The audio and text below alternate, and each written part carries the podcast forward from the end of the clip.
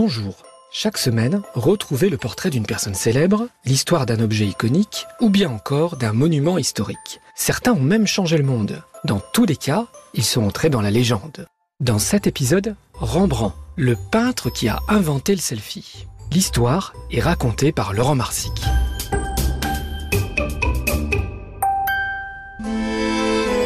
Il est le maître de l'art baroque européen. Baroque du portugais barocco pour désigner des perles aux formes étonnantes ou imparfaites. L'art baroque, ça cherche à émouvoir le spectateur. C'est dans ce mouvement que s'inscrit un peintre hollandais du XVIIe siècle, considéré comme un grand peintre de ce mouvement. Il s'appelle donc Rembrandt. Peignez calmement, doucement. Pendant toute sa vie, ce peintre ne cessera jamais de se peindre. Des autoportraits, en peinture, gravure, dessin, on en recense près d'une centaine. Jamais un peintre ne s'est autant peint.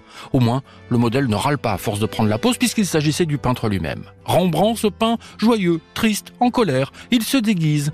Rembrandt, qui était très curieux, va utiliser une technique presque révolutionnaire dans ses tableaux, en jouant avec l'ombre et la lumière. On appelle ça le clair-obscur. Rembrandt va s'amuser à jouer avec cette lumière dans ses tableaux, comme si le tableau était éclairé de l'intérieur.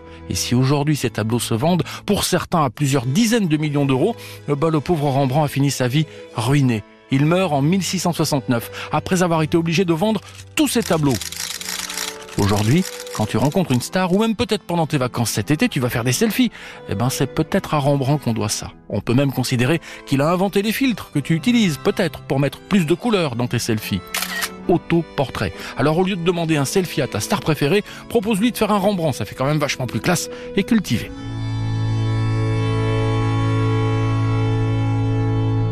Merci d'avoir écouté cet épisode.